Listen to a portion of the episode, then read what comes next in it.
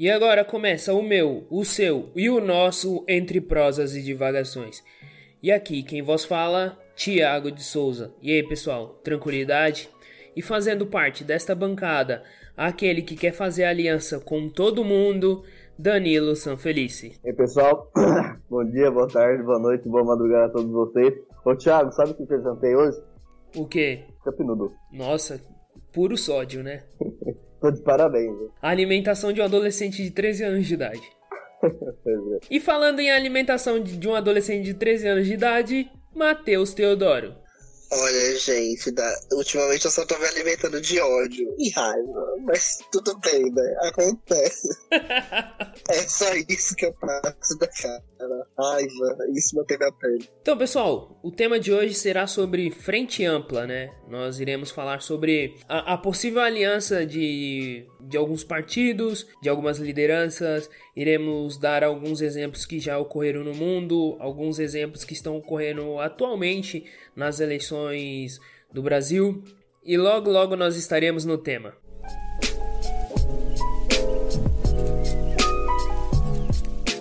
Então, como foi dito na abertura, né, o tema de hoje é frente ampla, né?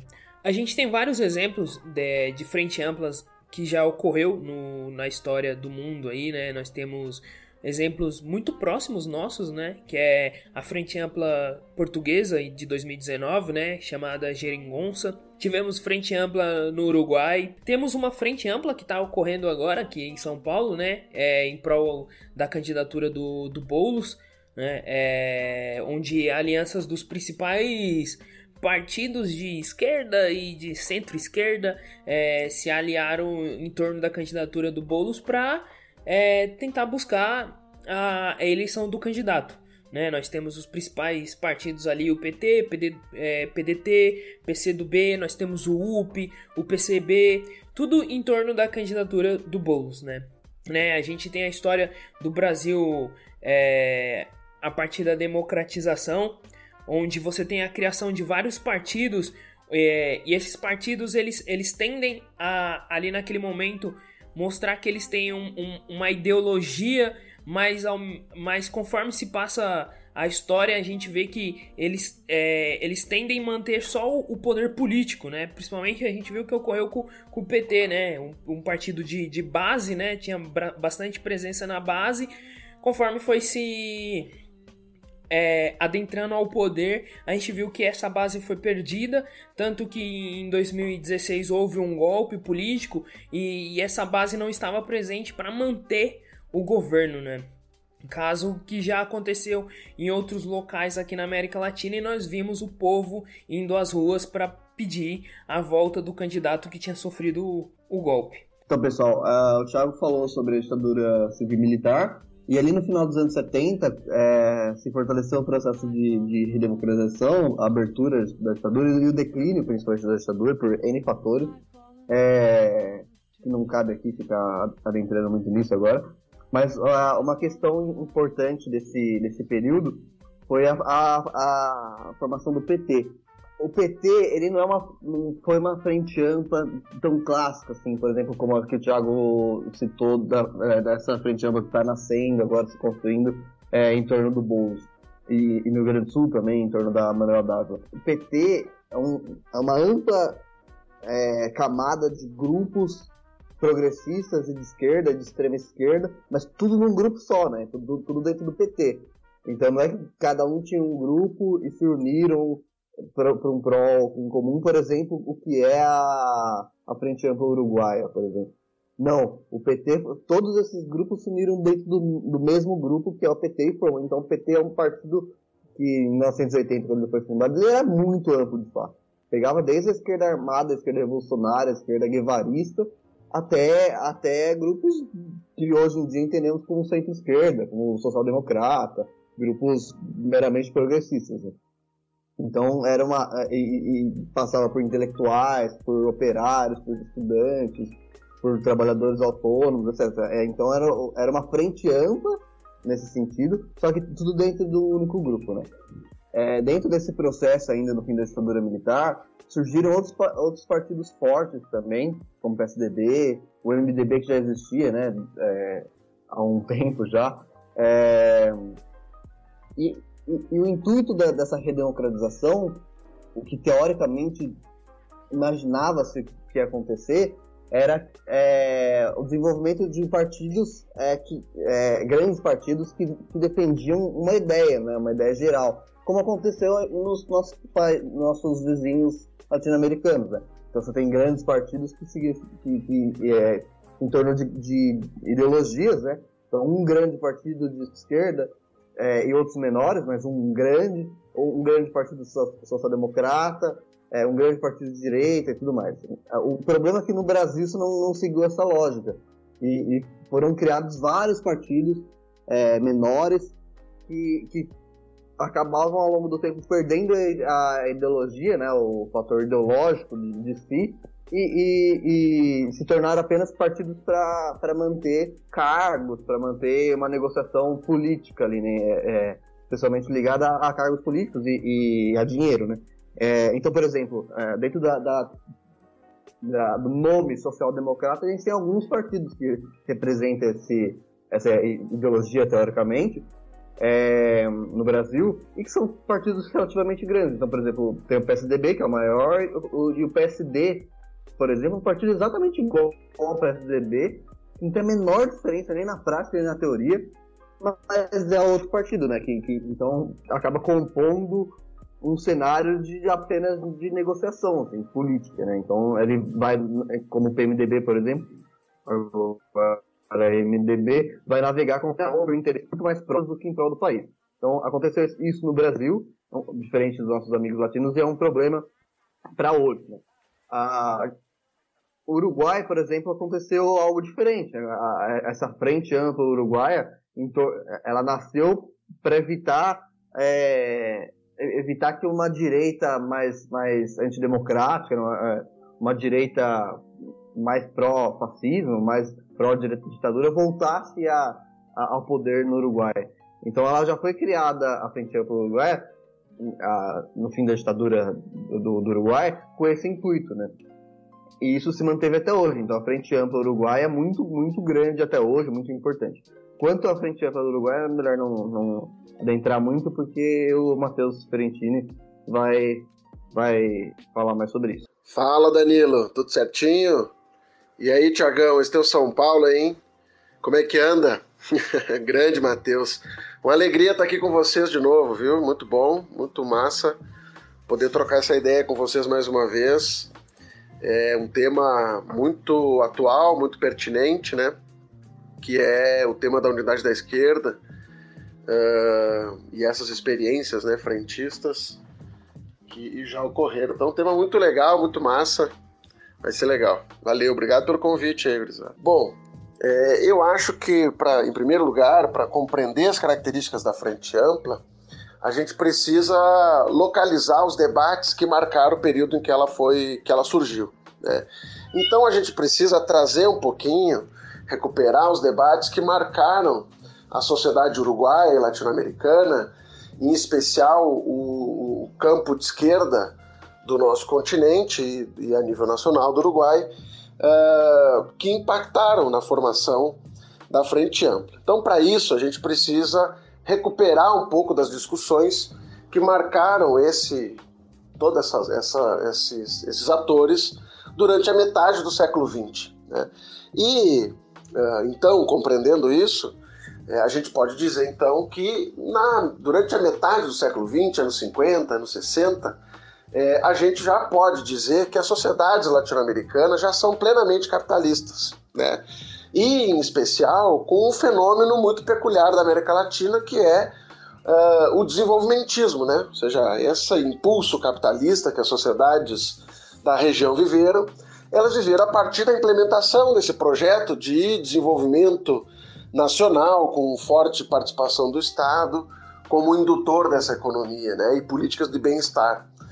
Então, isso de, construiu a, na região um certo ambiente de um certo otimismo com relação ao futuro dessas sociedades uh, que vinham se formando aqui na América Latina.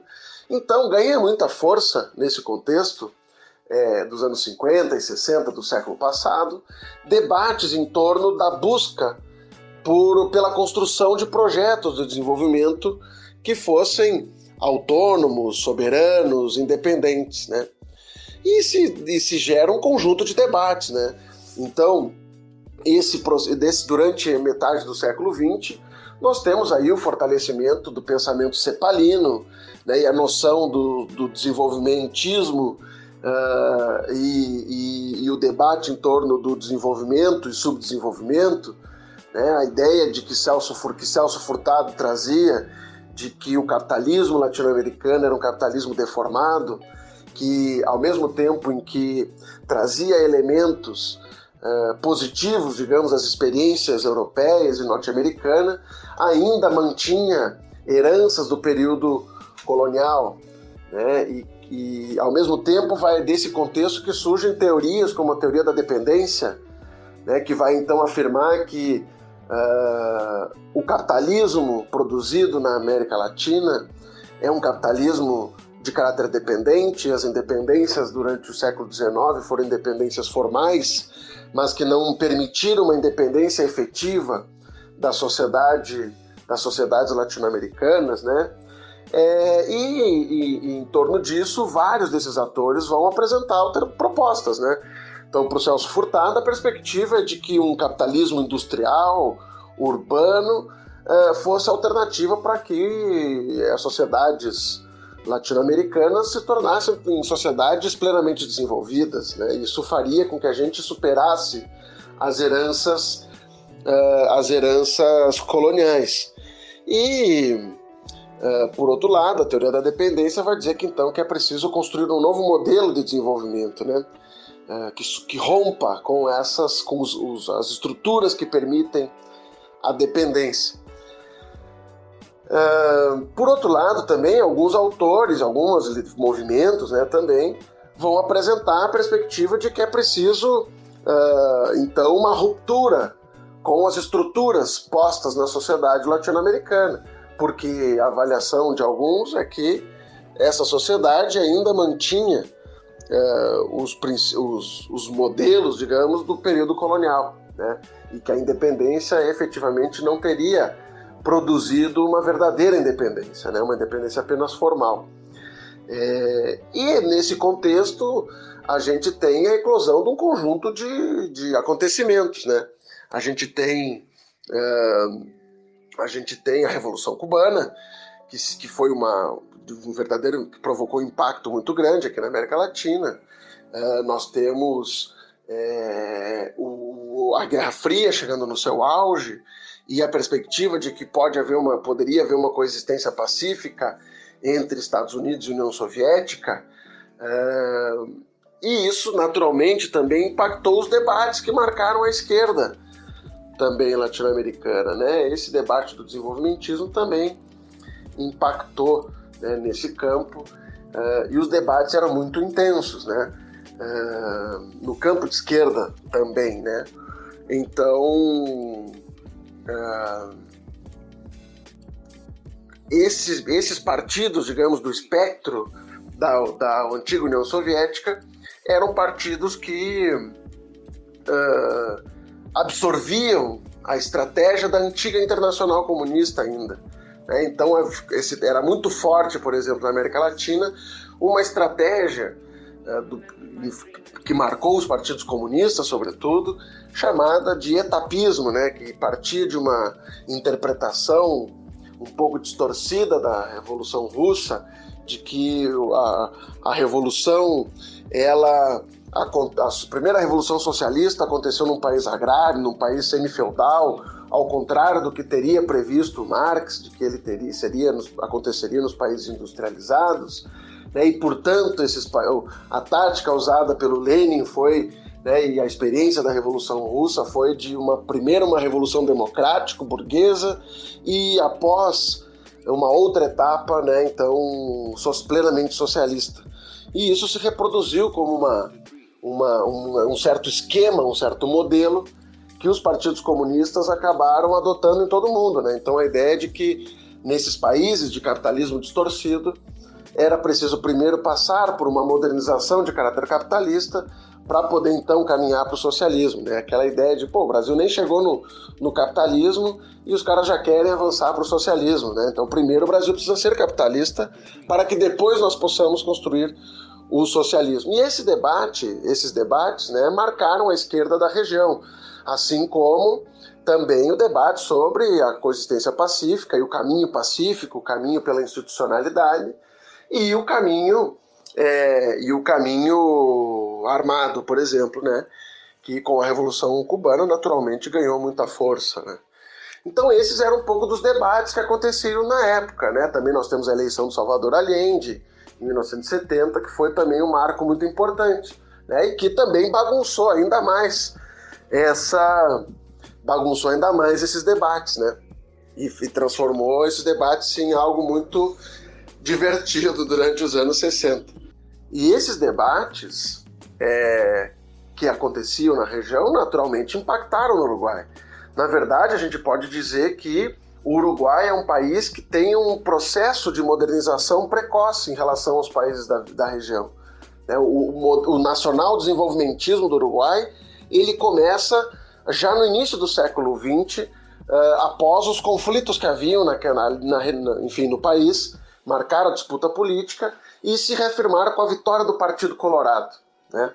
Uh, então, a partir do, da chegada do Partido Colorado ao governo, uh, uh, começa a haver um conjunto de transformações nesse sentido de desenvolvimento, de proteção, de afirmação nacional e tudo mais. Tanto que é, o Uruguai, na década de 40, ganhou o título de Suíça da América. O Uruguai, nos anos 40, tinha índices sociais de países da Europa, né? um país super uh, desenvolvido nesse aspecto.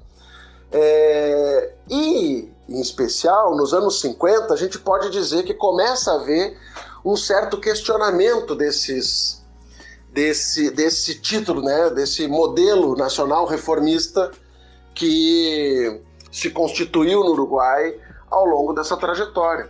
Então, em especial, é importante que a gente mencione aqui o 16º Congresso do Partido Comunista do Uruguai, que foi o momento, então, que esses debates afloraram, né? O Partido Comunista do Uruguai era um partido muito sectário, muito pró, muito stalinista, e uh, havia já internamente uma pressão por parte é, de setores do partido para que isso, para que o partido se renovasse, né? Se promovesse uma espécie de desestalinização uh, uh, do Partido Comunista do Uruguai. Isso foi um processo traumático, mas marcou o início de uma nova era para o Partido Comunista do Uruguai, que é o que se, um, um historiador uruguaio uh, famosíssimo, que escreve a história dos comunistas do Uruguai, descreve como o início da era Arismendi. Né? Então, o, a era Arismendi se inicia quando o Rodney Arismendi, que é um parlamentar importante lá do Uruguai, líder político, com uma capacidade teórica muito elevada e de articulação política também, assume o comando do Partido Comunista do Uruguai. E a partir de então, o Partido Comunista do Uruguai vive um conjunto de transformações. E essas transformações acontecem exatamente a partir da análise desse autor, desse líder, desse político uruguai sobre a realidade do Uruguai. E ele começa a identificar então que a sociedade uruguaia nos anos 50 está passando por profundas transformações. É um Uruguai que está se urbanizando, é um Uruguai que está se industrializando, é um Uruguai que está formando uma classe média, é um Uruguai que está formando um, um, grupo de estudantes muito grande, é um Uruguai que está se inserindo no mercado internacional, é um Uruguai que está formando uma casta de, de, de população urbana com advogados, médicos, professores universitários, estudantes, e isso se choca, entra em choque com a estrutura política que o país tinha que era ainda herdeira do, do século XIX, do debate sobre a independência do Uruguai. Né? Então, é, o Uruguai era uma sociedade em transformação, uma sociedade que se diversificava, mas que tinha uma representação política centrada apenas em dois partidos, o Partido Nacional e o Partido Colorado. Né? Então, é, a estratégia dos, dos, dos comunistas uh, nesse primeiro momento, passa a ser o quê? Passa a ser a organização da classe trabalhadora, porque era esse período dos anos 50, como eu falei, um período de muitas transformações, e essas transformações estão se chocando com a estrutura política. Né? Existe uma demanda de mobilização muito grande, mas que não era captada por nenhum desses partidos. Os partidos de esquerda não dialogavam, estavam muito marginalizados. Então, desde aí já começa um debate sobre a unidade, sobre a unidade da classe trabalhadora, né, em defesa dos seus, dos seus direitos. E também, uh, a partir dos anos 60, então, esse debate sobre a unidade lá no Uruguai ganha força. Uh, a partir de uma eleição em que o Partido Socialista e o Partido Comunista conseguem uma votação razoável, é, em 65 tem um momento importante que é um congresso chamado Congresso do Povo, que então é, é um congresso que marca o que? Marca a unificação do movimento sindical uruguaio, que estava disperso, e o Congresso do Povo aprova um programa de unidade do movimento operário uruguaio, mas também esse programa se transforma num programa de toda a esquerda. Né? Então a Frente Ampla gurizada, ela surge exatamente nesse contexto, na, no contexto de debate sobre caminhos de modelos alternativos para se chegar ao poder. Né? Então a Frente Ampla ela surge dentro desse contexto e ela surge como uma alternativa uh, social e política para uh, a sociedade uruguaia. Digamos, a, a Frente Ampla, portanto, ela não surge como o resultado de uma aliança política que foi feita para disputar as eleições. A Frente Ampla está inserida no contexto da construção de uma grande unidade do povo né, em defesa de uma outra forma de poder, de um poder transitório para a construção de, um, de uma sociedade superior. Né? Então, a Frente Ampla ela nasce nesse contexto, nesse contexto, né, do, do debate em torno dos caminhos para se chegar ao socialismo. E é por isso que o Arismendi, que é esse intelectual que eu pesquisei, dizia que a frente ampla era a ferramenta para construir o caminho uruguaio ao socialismo. E esse caminho uruguaio ao socialismo viria com a construção de um grande bloco social, histórico, político, uh, conduzido e dirigido pelos trabalhadores e uh, em unidade de hegemonias pudesse então uh, influenciar e unificar, atrair outros setores uh, em torno do seu projeto. Né? Mas, obviamente, pensando uh, na transformação da classe operária como uma classe com capacidade, força política para atrair outros setores e impor o seu projeto. Né? Então, a Frente Ampla ela surge nesse contexto, né? ela surge nesse cenário, com essa conformação. Uh, o, o, é muito comum na fundação da, da fundação da Frente Ampla que os líderes falam, destacassem que a Frente Ampla não é um aglomerado de partidos, mas que é um grande movimento do povo uruguaio, né? um movimento mais do que as siglas partidárias, mas um movimento da sociedade uruguaia, que se unifica em torno de um programa transformador, um programa democrático e avançado, com o compromisso de abrir caminho para transformações profundas, ou seja, constituir um, um poder transitório que vai fazer transformações profundas para a radicalização da sociedade. Esse seria então o papel da Frente Ampla quando chegasse ao governo. Agora, a Frente Ampla surge, chega ao governo num contexto muito é, diferente desse que nós estamos falando. Né? Frente, essa força da Frente Ampla permitiu a pujança suficiente para que a Frente Ampla resistisse à ditadura. Então a Frente Ampla continuou ativa, inclusive, durante a ditadura. Mesmo na clandestinidade, a Frente Ampla fazia reunião dos, comitês de base, né, para a gente ter uma ideia. Então, uma força muito enraizada na sociedade uruguaia, né, uh, até hoje, e que tem uma tradição de ser uma esquerda programática. Né? Agora, é importante que a gente ressalte que o, a correlação de forças da Frente Ampla hoje é muito diferente daquela do período dos anos 60 e 70, né? 71, quando ela foi fundada.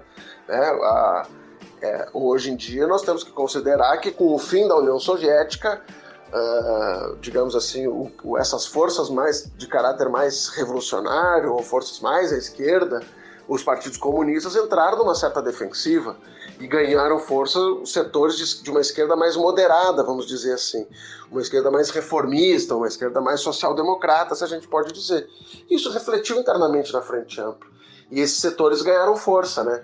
Em especial com a incorporação do, do, dos Tupamaros, do Partido do Mujica, nos anos 80, a gente tem, digamos assim, então, um fortalecimento de campos mais reformistas na interna da Frente Ampla e que dão uma outra configuração para o partido hoje, sem dúvida, né? Uh, mas ainda mantém um debate programático. Né? O, o pessoal da Frente Ampla lá tem debatido muito a importância de, é, é, de avançar nos debates, né? Na, nos avanços do, desse, dessa experiência progressista que se tem vivido, se viveu aqui né, no início do século XXI, aqui na América Latina. Então eles falam, por exemplo, na inclusão, na mudança da Constituição, eles falam na inclusão de outras formas de propriedade, por exemplo, incluir propriedade social, propriedade comunitária, inclusive, na legislação do país como uma forma de ir avançando. É, mas, com certeza, a Frente Ampla é um partido com muita força. Agora teve a eleição aqui na prefeitura de Montevidéu uh, da Carolina Cossi, que é uma mulher que tem, tradicionalmente tem um vínculo com o movimento de participação popular, com os Tupamaros, com o partido do Mujica, mas que se elegeu senadora já no ano passado pela lista do Partido Comunista. E muito próxima, tem um histórico muito próximo de proximidade, ela não é orgânica, não é filiada, não tem uma trajetória comunista, mas tem uma trajetória de proximidade com eles, né? e é agora a nova prefeita de Montevidéu aí, né? desde 85 a Frente Ampla conduzindo a cidade de Montevidéu. Gurizada, muito obrigado pelo convite. É... Espero ter podido ajudar. E sempre que vocês acharem que eu possa participar do programa, vocês me chamam. Né? naturalmente à disposição de vocês. Beleza? Um abraço, meus queridos. Em 2015, nós tivemos um exemplo de de formação de frente ampla é, em Portugal, do, do partido do qual o apelido se chama Geringonça, né? Que dentro de, dessa formação tinham as principais siglas, né? O Partido Comunista Português, né? Que é o PCP, teve o, o, o Partido Os Verdes, né? E, e o Partido Socialista, né? O PS, que é dito mais ou menos como centro-esquerda, que a gente já explicou aqui que socialista, em, em outros contextos geográficos e históricos e sociais, é, significam outras coisas, né? E foi extremamente importante, né, é, em 2015, a formação dessa frente ampla para combater é, a, a, crescente onda da extrema direita que está estavam surgindo naquele momento e estava extremamente forte e a gente vê que, que man, se mantém extremamente forte é, no, no atual momento, tanto no, no, Brasil, né? A gente tem um presidente de extrema esquerda, de extrema esquerda, desculpa, de extrema direita, né? Na Europa não é muito diferente, né? É, tem uma crescente muito alta e, e, e, e, se manteve muito alto desde 2015, né? É, essa ideia de extrema direita, né? Tanto que nas eleições na França, a Le Pen, que era uma candidata de extrema direita, quase ganhou.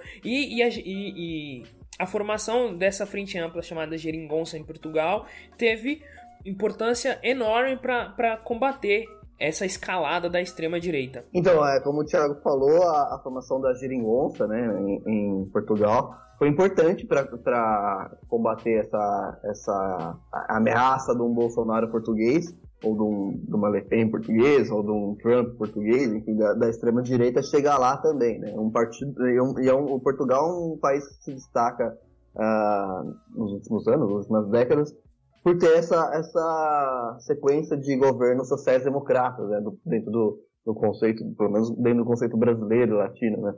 É, o Partido Socialista lá é muito forte, mas como o Thiago falou, é uma prática bastante social-democrata. Um Estado mais inchado, com maiores direitos trabalhistas e, e, e direitos civis é, bastante alongados, é, bem mais do que, por exemplo, a gente tem aqui no Brasil, por exemplo. É, com muito mais imposto sobre renda, por exemplo, também, mas, mas porém, com esse imposto voltando mais para a população, etc. Uma social-democracia clássica, né? É, porém, havia essa ameaça grande de, de uma extrema-direita conseguir a presidência e, e, deteriorar todo esse processo histórico de português é, e ameaçar, ameaçar, os direitos do, do povo português, como está acontecendo aqui no Brasil agora, desde 2016, uh, ah, com golpe. Com golpe. Uh, e, e, a formação da frente ampla ela serve justamente para isso, para impedir isso. Uh, só que a frente ampla portuguesa ela pega um aspecto muito grande, assim, não é, por exemplo, o que está acontecendo em São Paulo, onde a gente tem grupos, é, partidos de esquerda, da extrema esquerda, uh, e, de uma social-democracia, né, como o caso do, do, do PDT, da rede e tudo mais mas ainda assim grupos de esquerda, né? Mesmo que sejam esquerda mais centralistas, mais social-democrata. Uh, na, em Portugal não, pega um aspecto mais amplo, né? É, um aspecto daqueles partidos de centro mesmo, né? Aqueles partidos que, que são mais característicos por dependendo de, de tipo MDB, assim, dependendo do, do que tiver na, entre aspas na moda, o partido segue, né? Então, por, muito mais por interesses individuais do que por, por ideologias, né? Ou seja, partidos que podem se aliar com a, com a direita ocasionalmente também. É, a questão de Portugal também fica interessante notar que, apesar de ter partidos de centro e até de centro-direita nessa, nessa frente ampla, como a tradição, especialmente pós-ditadura portuguesa, a tradição é, eleitoral portuguesa é muito ligada à social-democracia, são muitos governos sociais-democratas, ah, os partidos de, de esquerda e centro-esquerda são mais fortes nessa, nessa frente ampla. Né? Então, embora hajam partidos, é, partidos é, mais à direita do aspecto político, a, a esquerda não fica dependente de, de, desses partidos. Né? Óbvio que tem uma negociação, é sempre uma questão um pouco mais tensa, mas não há uma dependência. Né? A esquerda consegue se sobrepor mais. E quando estamos falando de esquerda, estamos falando de social-democracia, né? É nada muito extremo também. É, mas é importante notar isso. Há uma, uma segurança nas pautas de esquerda dentro dessa, dentro dessa frente ampla. Eu acho que é parecido com, com o que a gente tem aqui no Brasil, com o que aconteceu no Maranhão, né? Em 2014 para frente.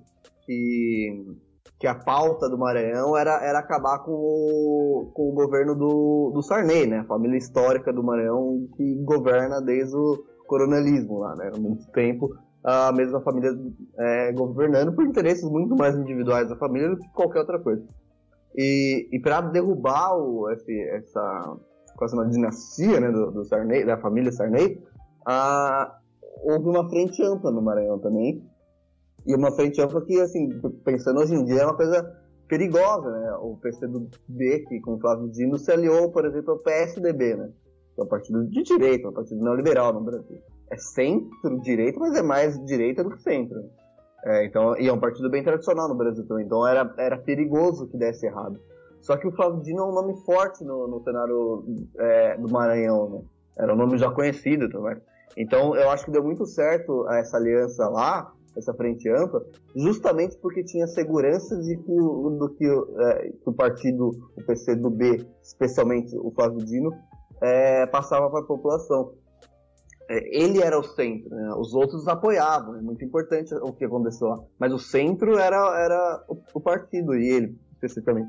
Então, por exemplo, hoje em dia o Maranhão conseguiu acabar com a, com a, com a, taxa de analfabetismo do, do, O governo acabou, acabou com a taxa de analfabetismo do, do Estado. Isso é um ganho gigante, né? Então é, é, é uma prova co, como uma aliança, uma frente ampla bem feita, é, bem pensada e muito bem organizada pode dar resultados para a população. É um Estado que conseguiu acabar com, com a taxa de analfabetismo, uma coisa que para o Brasil é uma coisa grande, muito grande. É, e, e, tanto é que o, que o Flávio Dino conseguiu se reeleger em 2018, já sem o PSDB ao seu lado, e no primeiro turno. Assim, foi, foi uma lavada. Assim, pelo reconhecimento do, do, do, povo maranhense pelo bom governo que fez. Mas eu acho que essa, essa, essa conquista e esse, e esse ganho eleitoral só foi possível por causa da Frente Ampla, mas também principalmente porque o Flávio Dino ali é, conseguia ter a segurança de que ia, de fato, é, comandar, né, de, que seria o centro, apesar de ter partidos da, da centro-direita ao seu lado. O risco é quando acontece uma aliança e os partidos de centro-direita são maiores, mais politicamente mais fortes do que, do que a, os de esquerda. Por exemplo, a, o governo Dilma, segundo o governo Dilma, quando o PMDB era mais forte que o próprio governo. E daí, e daí o, o governo Dilma ficou na mão de, de, um, de um partido extremamente, extremamente oportunista. Na primeira é, chance que teve, saiu fora. Se aliou a outros. Então, o, o, problema da frente ampla é o risco que ocorre. Só que isso tem que ser muito bem trabalhado. Né? Ela, ela é necessária em alguns momentos, mas tem que ser bem feito, senão você vai tomar uma rasteira. É interessante esse ponto que o Danilo tocou, né, né dessa questão da, da força de uma frente ampla, né, o Antônio Costa, né, que foi o candidato naquele período em, em 2015, né, o líder dessa, dessa frente ampla, né, o candidato, ele se mantém no poder de Portugal até hoje, né, o Antônio, o Antônio Costas, né, é, e é interessante isso, o Danilo usou o exemplo do, do PT, né, do, do, do governo Dilma, é, também a, a forma que, que, que esse governo, esse PT, se desvincula da base, né? É, a frente ampla ela tem que estar extremamente ligada à base, né? Uma base popular para ter é, sustentação, né? Não adianta nada é, é, uma frente ampla feita por vários líderes de, de, de partidos e, e, a base ser, ser esquecida, né? Porque a, a é, é, muito fácil isso vir e, e, e ser derrubado, né? É, se, se não tem a, a base, que, que é o povo, né, em si. Se não, não tem essa base, não, não tem frente ampla, né? E isso é, isso é, um, é um, é um problema que, que fez com que houvesse o, o golpe de 2016, né? Exatamente. Ah, é, essa é uma passagem que, que eu e o Thiago gostamos, inclusive, a gente sempre conversa sobre isso, mas que é Cuba, né, em 59. Quando, não, não 59, mas momentos ali da Revolução, quando tem o Che e o Fidel debatendo essas questões políticas, o Che fica indignado com o Fidel porque ele apertava a mão de gente um pouco esquisita, né? E o Fidel, e o Fidel deixava claro que, que a, essa frente ampla era necessária para a Revolução, mas que, que, que o, os partidos de esquerda, os movimentos de esquerda, deviam manter sempre a, a dianteira, né? E foi o que aconteceu em Cuba. Quando, depois que aconteceu a Revolução, pouco tempo depois o, o movimento 26 de julho, os partidos mais à esquerda, o PC e o Partido Socialista, no entanto, se desvincularam dessa, desses grupos mais centrais ou até de, de pequenos burgueses. Né? Porque o objetivo ali era conquistar a Revolução. E a frente ampla, por exemplo, hoje contra, sei lá, aqui em São Paulo contra o Covas, é, no Rio Grande do Sul contra o MDB, né? É, o intuito é esse, é ganhar a eleição. Depois é melhor ver quem está do seu lado. É, o exemplo mais claro disso é o PT, né? O exemplo que sair muito vivo até agora, né? Tipo, foi ontem que aconteceu os problemas, justamente com isso. O PT esqueceu completamente a base e ficou nessa. nessa a, a, a ideia do PT ali era correta, devia fazer isso mesmo. Ele não, não tinha como governar se você não se aliasse com esses, com esses partidos centralistas pelo próprio aspecto político, como é o aspecto político brasileiro. A prova disso, olha, quase deu. A prova disso é o próprio governo Bolsonaro agora. Né? O governo Bolsonaro viu que estava indo pro saco e, e quando viu que estava indo pro saco, se aproximou do centro. É, porque precisa ter o apoio dessa galera para governar. O problema é quando nós, da esquerda, especialmente o PT, né, que é um partido de massas, é, acaba com, com, com, o vínculo das massas e fica só dependendo desses acordos. E daí é, é, é, é o prato cheio para a direita da Europa. Né? Não, e a gente vê que é um reflexo muito grande né, desse desvincul dessa desvinculação da, da, das massas, das bases, é, as eleições municipais. Né? Aqui em São Paulo o PT teve um, uma derrota horrível, velho. Horrível. Gilmar Tato inexpressível, sabe? É... Então isso é. A gente vê o reflexo do, do, do de, desse desvincular da, da base nessas eleições municipais, né? É, no Rio de Janeiro, a mesma coisa, né? Tanto que agora a gente teve Eduardo Paes e o outro lá que eu nem sei o nome indo pro segundo turno, tá ligado? Então, é o Crivella. Então, é, a gente vê o, o o PT perdendo, né, é, tendo o seu peso diminuído devido a esse desvincular da, das massas. E não só desvincular das massas, né? É, a gente não pode esquecer qual é, a postura do PT, né, nesse, desde o pós-golpe, pós-denúncias do Lula e, e aí vai, né?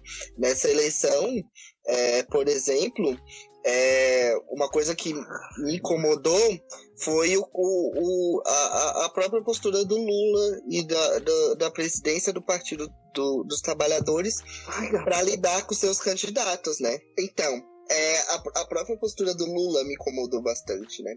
Porque a gente sabe, o Gilmar Tato ele tem uma força é, na Zona Sul, mas não é uma força que seja completamente é, relevante para o Estado, para a cidade de São Paulo. É, principalmente aqui na nossa região, né, na, em Boemirim, né? Região de Jardim lá para trás, para dentro, para fundo. Mas não é uma relevância em termos de cidade, né? Não é a cidade de São Paulo, é, não é uma relevância bastante para alcançar a cidade de São Paulo. Gilmar Tato, ele já foi é, secretário em alguns governos, né? É, o próprio, ele já foi secretário de transportes do governo Haddad, né? Da prefeitura do Haddad, mas não é um nome que traz algum tipo de força e relevância. E, mas não é nem esse o problema, né? O, o problema é que ao anunciar a candidatura do Gilmar Tato, o PT ele começa uma campanha baseada é, nessa coisa de focar na periferia, na força que tem na periferia, né? Mas sem fazer a lição de casa, que é esse trabalho de base, né? Que é esse trabalho de reconhecer qual é a real necessidade da periferia. O que eu percebi é que o PT estava olhando muito qual era a necessidade do partido, né? Um partido que não soube lidar com o golpe, que não está sabendo lidar com as condenações do Lula, que são sim injustas, são complicadas, são complexas, mas que precisam ser tratadas de uma maneira muito mais estratégica inteligente, né? Porque a gente não está falando apenas de um político, né? Que é o Lula, mas a gente está falando de toda uma base, de uma classe trabalhadora que sempre foi a massa do PT, né? Que é a massa do PT e que fica no meio dessas, dessas, dessas coisas e, e meio, até meio perdida sem saber para onde que vai, né? Se continua fiel ou se, se, se penta coisas novas, né? Mas esse foi um dos problemas, né? Mas, e, e aí vem as posturas do Lula, né? É, durante a campanha do, do PT no Brasil, né, como um todo, é, a presidência do partido, né, estava cobrando dos candidatos que defendessem o Lula no horário eleitoral né, usassem o tempo do horário eleitoral para defender o Lula. O que eu já considero um erro muito péssimo, né? Porque a galera que apoia, a galera que é massa, a galera que repensa, ela quer ver, ela quer ver o candidato, né? Ela quer ver a proposta do governo, ela quer entender para onde que ela vai correr né? Mas, e aí quando liga a TV é o, o, cara defendendo o Lula, né? Não que a defesa não seja legítima, mas que é, é, realmente é o espaço adequado, é o momento, sabe? Não é o momento de olhar para essa periferia justamente com quem você está falando, isso é, isso é complicado.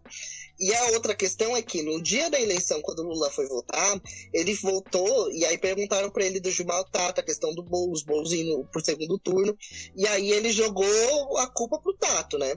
Ele falou, ah, o, a decisão de não desistir de uma candidatura ou de apoiar o, o Boulos fica com o Tato, né?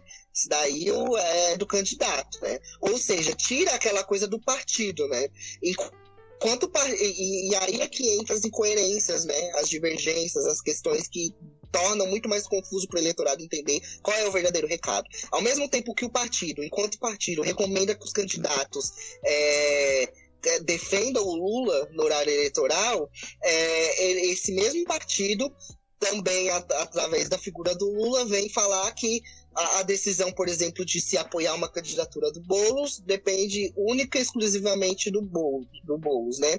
E, e, e, é um movimento meio contrário, né? Porque você vê o PDT, quando acabou o segundo turno, Ciro Gomes, é, Carlos Lupe, a galera do PDT se reuniu para tentar, né? Vamos ver, vamos quem a gente vai apoiar, né? Uma reunião de partido, não de pessoas, não é decisões de pessoas, decisões de partidos, né? É, o, o PDT apoiou Márcio França, né? Aqui em São Paulo, né? Que é o aliado do Alckmin, diga-se de passagem, né?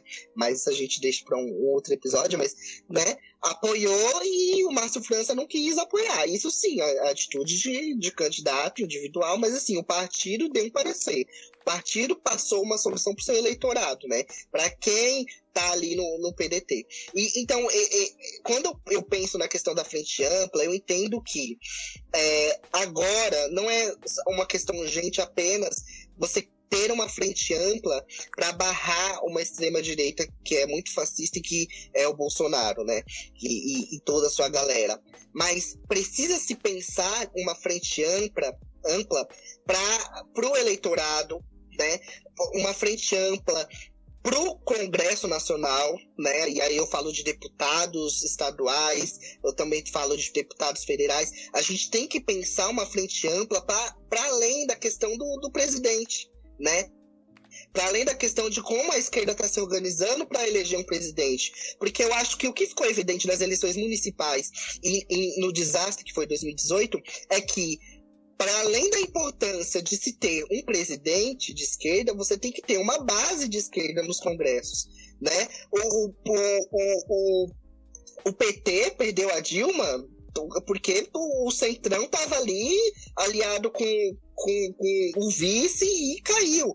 Mas ao mesmo tempo você é, a gente percebe, a gente viu, né, a gente acompanhou, o Michel Temer recebeu denúncia e a denúncia foi barrada no Congresso porque estava todo mundo aliado ali, entendeu? Então, tipo, vamos pensar para além.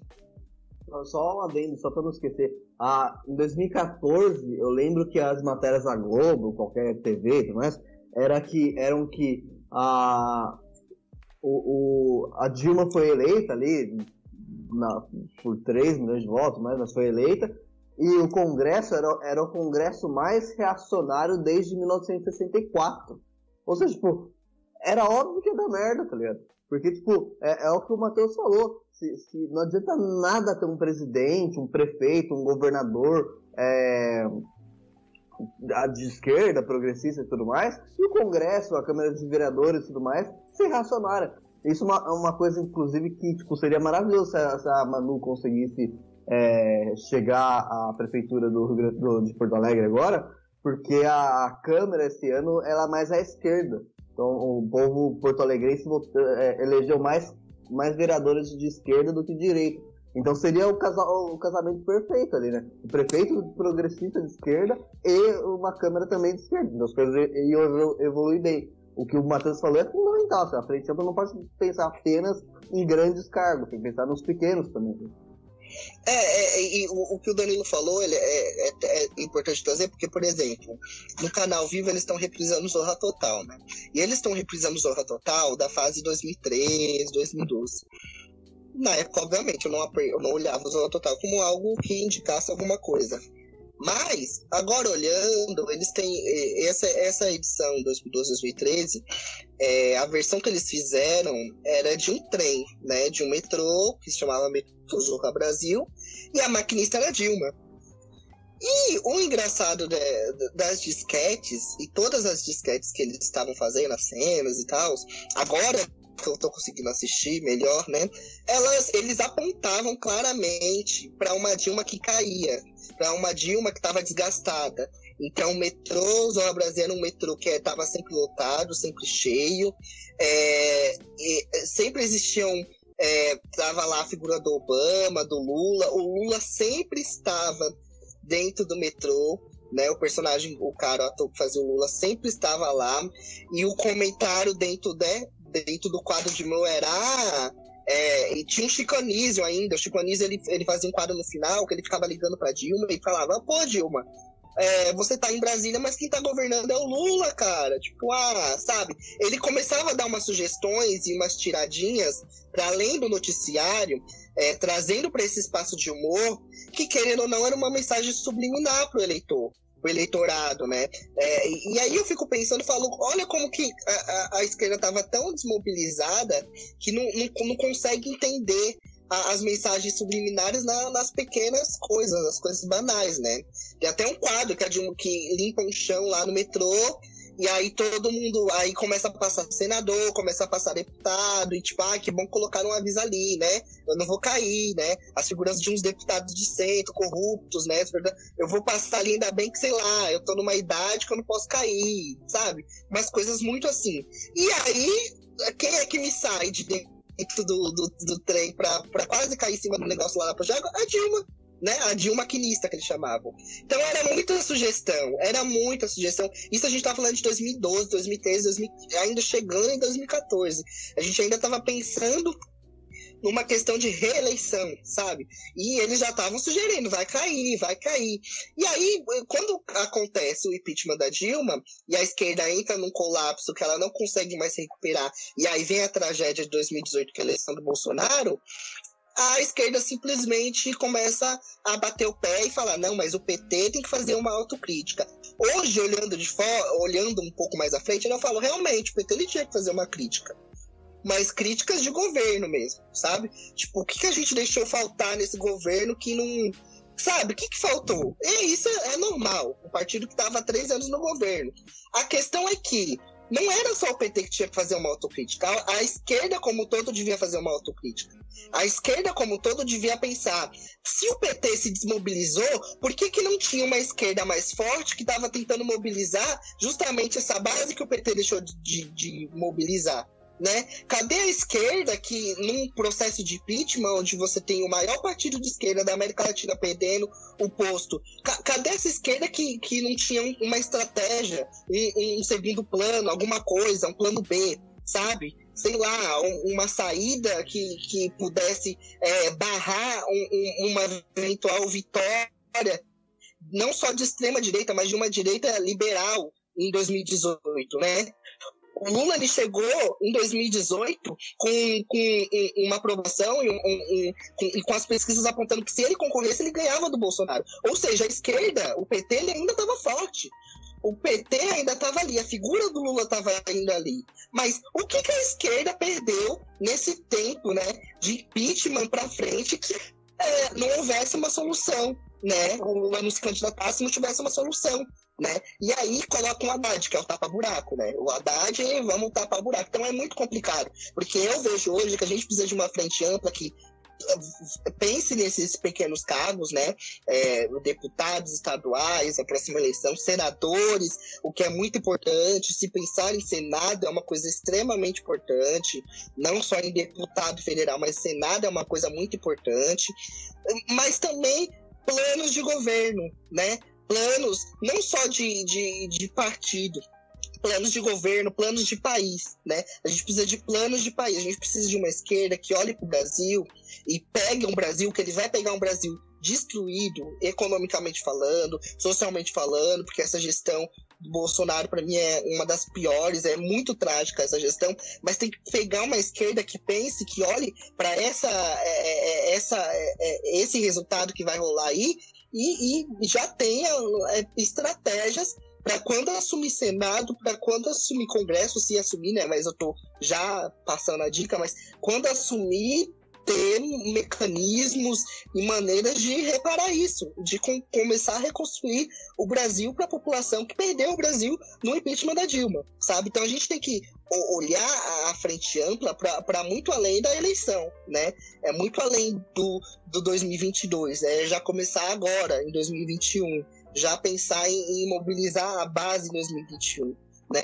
É, já pensar é, se em 2022 por acaso um Dória ganhar, né? Pelo menos a gente vai ter uma base legal dentro do Congresso Nacional. A gente vai ter senadores, a gente vai ter deputados. A gente tem que pensar em tudo isso. Tem que ser uma, um pensamento estratégico, tem que ser um pensamento cirúrgico, porque a gente não pode deixar mais ou, ou melhor, né, a gente não pode fazer com que o Brasil é, perca, né, já perdeu, mas perca a, re, a relevância que ele tem como o, o, maior país da América Latina, né? A gente está vivendo um tempo, tempo de isolamento. O Bolsonaro rompeu com o Trump e tá se ajuntando lá, tá mandando recadinho pro Putin, sabe? Tipo, umas coisas, tipo, meu Deus, Bolso, o, o, o, o, Bolsonaro agora é aliado da antiga União Soviética, né? Olha que ma maravilha, eu quero ver os bolsonaristas é, é, fazendo essas contas, mas a gente precisa de solução, a gente precisa de, um, de meios, né? E, e, e, os meios são só a frente ampla ou a gente precisa de mais, né? Acho que a gente tem que pensar sempre no mais, porque senão não, a gente vai continuar aqui falando 2022 que o Brasil tá piorou, né? Ele não melhorou, ele piorou. A gente pode até pensar numa reeleição de Bolsonaro aí, e aí, né? Aí eu quero ver o que a gente vai fazer. Tem, tem uma coisa que o Matheus falou que é importante, a questão do golpe. Isso é um troço fundamental. Eu, eu, eu sou particularmente, agora vou ser cancelado por toda a internet, mas eu sou particularmente um entusiasta do chavismo. Acho que o, os governos do Chaves foram foi muito bom. Foram muito bons. É, e, uma, e uma coisa muito importante no chavismo, o chavismo especificamente do Hugo Chaves, né, aquele período, é, é que o chavismo se manteve sempre com uma autocrítica muito grande.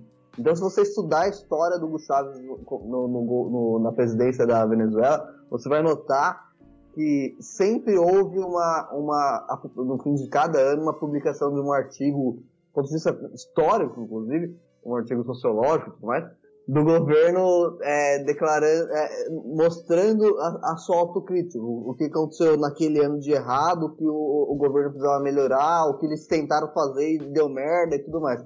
Isso é uma coisa que eu acho gigante. Eu acho uma coisa fundamental, extremamente rara, inclusive na esquerda. É uma coisa que, além do chavismo, além do Hugo eu só vi Cuba fazendo, por exemplo. Que para mim é a principal experiência socialista da história. É, e o mérito disso é porque tem uma autocrítica muito desenvolvida. No Brasil, o PT tem um problema gigante, que é isso que o Matheus falou. É, lidar muito mal com o golpe, lidar muito mal com a perseguição ao Lula. Porque o golpe e a perseguição ao Lula não é um golpe ao PT e a perseguição ao Lula CPF. É um golpe ao povo brasileiro e a perseguição ao nordestino como um todo. Então o PT e o, e o, e o, e o Lula são símbolos símbolos de uma direita que odeia pobre, que odeia negro, que odeia as minorias, minorias políticas, evidentemente. É, então, a, a, o que falta no PT é entender isso, né? É entender que o golpe não foi contra o PT. Não é que a direita odeia o PT. A direita odeia pobre, odeia negro, odeia mulher, odeia, odeia gay. A direita odeia tudo isso. E o golpe é isso. É, é, é, tanto é que o que veio depois do golpe foi o estupro dos direitos sociais, sabe? Foi, foi acabar com tudo que, que, o Brasil conquistou desde Vargas, sabe? Não é uma coisa desde PT. É, tá, tá marcando CLT, CLT é década de 40. É, então, esse, esse golpe, ele não é contra o PT. O PT não entendeu isso. Isso é um problema muito grave para o principal partido de massa da América Latina. É, é, é, algo que, enquanto o PT não entender, o PT vai ficar escanteado, inclusive dentro da esquerda. Isso é algo, para mim, muito sério. É, isso é uma coisa importante que o, o Matheus tocou, é, é esse, é, essa questão do PT não, não, não entendeu o momento histórico que ele vive. E, e, eu acho que isso é muito triste, porque o PT sempre entendeu o momento histórico que, que vivia. Então, desde os anos 80 até a eleição do Lula, em 2002, o PT sempre teve muita clareza é, histórica, sociológica e tudo mais. E agora não tem. E isso é um, é um troço bem complicado. Outra coisa importante também que o Matheus falou é a questão da, da, da importância da, dessa frente ampla ser. Primeiro, a frente ampla é importante nesse momento. É importante não eleger o Covas. É importante não eleger o cara do, do PMDB que não lembro o nome. É, é importante não, não eleger o Crivella, mesmo que o, que o, o outro candidato do, do Rio de Janeiro seja grande coisa. Mas é importante não eleger essa, essa galera. Então a frente ampla é, é importante pro, pro momento. Mas não pode morrer aí também, né? Não pode achar que, pá, beleza, Manustra elegeu lá no Rio Grande do Sul, tá tudo bem, agora, agora a gente vai. Não, não, tá, não tem porra nenhuma bem. Tem que, a, a, a esquerda precisa voltar a ser, especialmente a esquerda precisa voltar a ser massa. Porque a, a esquerda sem base não é nada. A, a, o pensamento socialista e até o pensamento social-democrata, se você desvincula esse pensamento da base, do povo, do trabalhador, do, do, do cara do dia a dia, da, de 99% da população, esse pensamento não vale de nada, sabe? Então, por exemplo, o PDT é um partido que eu historicamente admiro bastante, mesmo sendo social-democrata historicamente. Só que o PDT a nível nacional está muito mais centro, igual ao PMDB, do que de fato o partido de esquerda. Beleza. É, o, PD, o, o, PDT no Rio Grande do Sul, que é, que é a história do, do, do Brizola, mais, lá ainda é um partido de esquerda, mas no resto do país, a nível nacional, é um partido muito mais é, aproveitador do, do momento do que de fato de esquerda, né? Do que se coloca de fato à esquerda. E tem outros partidos assim também. Ah, e, e, e, uma coisa até que triste até é, que, que, hoje no Brasil o principal partido, na minha opinião, de esquerda que, que se encaixa dentro do, da, de um equilíbrio entre teoria e prática é o PCdoB. O PCdoB carrega um problema consigo muito grande que é o próprio nome, né? Como tem comunista no nome, afugenta uma parcela grande da, da população que, que é alimentada por fake news, que é alimentada pelo preconceito histórico contra comunista e tudo mais. Por exemplo, lá no Rio Grande do Sul tem muita gente que não vota na, na Manuela Dávila, especialmente o pessoal mais velho, justamente por causa do partido, porque está escrito lá comunista no nome. Daí não interessa o que ela fala, quem é o adversário. Não vota nela porque ela é comunista? Então isso é um problema também, mas tipo, é, é um problema também que os outros partidos de esquerda esqueceram da base, né? Especialmente o PT. Que o PT, como o Matheus disse, é o principal partido de esquerda da América Latina. E o principal partido de esquerda da América Latina não pode esquecer da base. É, é, é um crime isso. Né?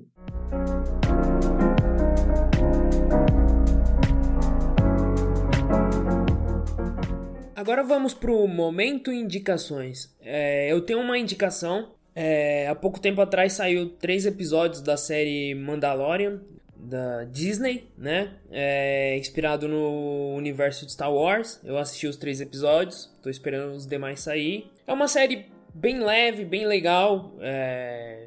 Provavelmente chata. Muito legal, Danilo falou merda aqui. Pra você assistir assim tal, sem muito compromisso. Então essa é a minha indicação, é Mandalorian. A minha indicação não tem absolutamente nada a ver com qualquer episódio, não. Mas é uma série de livros que eu tô lendo desde o ano passado e tô gostando muito. Que é sobre romance policial, sabe? Romance policial. Investigação, essas coisas. É, é um livro que, que, que é a, a inspiração pra CSI, sabe? Nunca assisti CSI, mas o livro é muito bom. E a, e a série faz sucesso, então deve ser bom. Né? O livro é um livro da, é, é uma série de livros da Patricia Cornwell, é uma autora estadunidense. E ah, é romance policial, né? E, é base para, para CSI. Então, se você gosta de, de CSI, provavelmente você vai gostar do livro. É, e a parte triste é que tem 18 livros em português só. E, e, e eu tô no 16, então tô triste que tá chegando no fim e eu não, não sei ler inglês bem, então tipo, não adianta comprar os livros em inglês, que não vai querer porra nenhuma. Mas enfim, os, os 18 livros valem a pena. Comprem, é muito bom. E não é tão caro, são uns 30 contos, né? A eu, né? Então, gente, como o meu dia não foi bom, né? Porque hoje é dia 20 de novembro e parece que... Carrefour. É, né? O Carrefour. Hoje é, hoje é dia do. Hoje é dia, hoje é dia da paciência negra, né? É, da, e haja paciência. Hoje é o pior. Olha, sinceramente, eu sei que essa gestão do Bolsonaro seria horrível, assim. Horrorosa, Tati, mas tá me superando num nível de tragédia que, assim, que eu tô. Hoje eu não consegui nem assistir TV direito, porque eu tô assim, estou assim, tô em estado de, sei lá. Não é nem ódio mais, é negócio que, sei lá, parece que não existe. Parece que a, a, eu não tô vivendo isso, né? Mas enfim. Então, eu vou, vou deixar uma série que eu assisto pra dar risada, mas que faz muito sentido, principalmente nesse momento que a gente tá vivendo, que é o cara Gente Branca da Netflix, né? Eles Bom. finalmente trouxeram uma terceira temporada, que eu achei meio estranha, mas trouxeram, né? Achei meio assim, mas pelo menos trouxeram, né? Não cancelaram, tipo, fizeram com o Get Down. E é uma série que, que vai mostrar o dia a dia de estudantes negros numa universidade negra, né? E em volta de, de branquitude, e, enfim, né? Vocês vão assistir, vocês vão ver. Por que, que eu tô é, indicando essa série, né? Porque, como o Danilo disse, né? Tem o Carrefour aí, que matou um homem negro lá em Porto Alegre. É, a gente tem o, o, Eu tava falando com o Thiago aqui no começo do. Antes de a gente começar a gravar, antes do Danilo entrar é, na chamada. Que é o, o, a gente tem o Sérgio Camargo, que é um cara que tá né, presidindo a Fundação Palmares, postou hoje à noite que não existe racismo estrutural, mas um racismo circunstancial, ocasional, é, de gente imbecil, relativizando completamente a estrutura, né? Que a gente sempre fala aqui dessa estrutura, que existe uma estrutura. Ele fala que não existe estrutura, que, que é, criminaliza, marginaliza e oprime o negro dia, noite, noite, dia, que é uma estrutura onipotente, porque para ele não existe, mas a gente sabe que existe. O direito, ele é uma instituição racista, e ela, ele existe, é tátil o exemplo, o mercado financeiro é, porque aconteceu esse assassinato, né, essa morte é, por motivo de, é, essa, essa, morte horrorosa no Carrefour, e o mercado financeiro não reagiu de forma nenhuma, né, as ações do Carrefour continuam lá a todo vapor, então é um indicativo de racismo dentro de uma instituição, sim, né, e, e eu acho que a gente, acho que muito para além do que os negros pensam da, do Dia da Consciência Negra, o que os negros pensam de militância negra e, e essas coisas todas, tá a, a percepção que as, acho que as pessoas brancas não têm, né, completamente, nem vão ter. Eu tô até conformado com isso, mas eu ainda não sou um negro é, completamente extremo, né, radical, né, pan-africanista. Eu ainda me chamam de integralista, né, então eu vou adotar esse termo nesse momento, eu ainda sou um pouco integralista, né? Eu aceito pessoas brancas. Tenho dois amigos, né, que são, que é o Danilo e o Thiago, e eu trato como se fosse gente é normal. Eu trato eu como se fosse gente normal. Tenho até amigos que são brancos, trato como se fosse gente normal, como se fossem pessoas comuns, tá? E, mas assim, tá? Eu incluo em todas as minhas pautas, tá? Mas eu acho que as pessoas precisam dar, assistir um pouco mais sobre essas coisas de temática racial mesmo. Vai assistir um negócio para dar risada, tipo o cara gente branca, porque eu acho que a gente tá não sei, sabe? Eu acho que eu não tenho mais como explicar racismo, gente. Sinceramente, eu não tenho mais como explicar, já tô cansado. E, e, e é tipo assim, eu tô dando a série para vocês que são as pessoas que são brancas ouvirem e se informarem, porque eu mesmo estou offline nesse, nesse assunto, é, porque, sinceramente, eu não sei nem lidar mais com isso diante do que eu presenciei hoje, né, e ontem, porque eu, eu vi as imagens do cara sendo morto ontem de madrugada, e eu dormi assim horrivelmente, porque eu fiquei sonhando com aquele negócio a noite inteira. E é, é muito ruim, gente. É uma coisa muito estranha, de verdade. Tem, tem uma série boa também que trata essas questões, que é o Blackish, né? Blackish é muito bom. E, é, e é de comédia propriamente dita, então a galera que não tá acostumada com, com o tema, é mais fácil adentrar sobre isso. E, e é, uma, é uma série que trata dessas questões de forma boa. Certo? Certo. Então eu acho que é isso aí, pessoal. Sigam a gente nas redes sociais, sigam a gente no Spotify e até mais. Tchau. Tchau.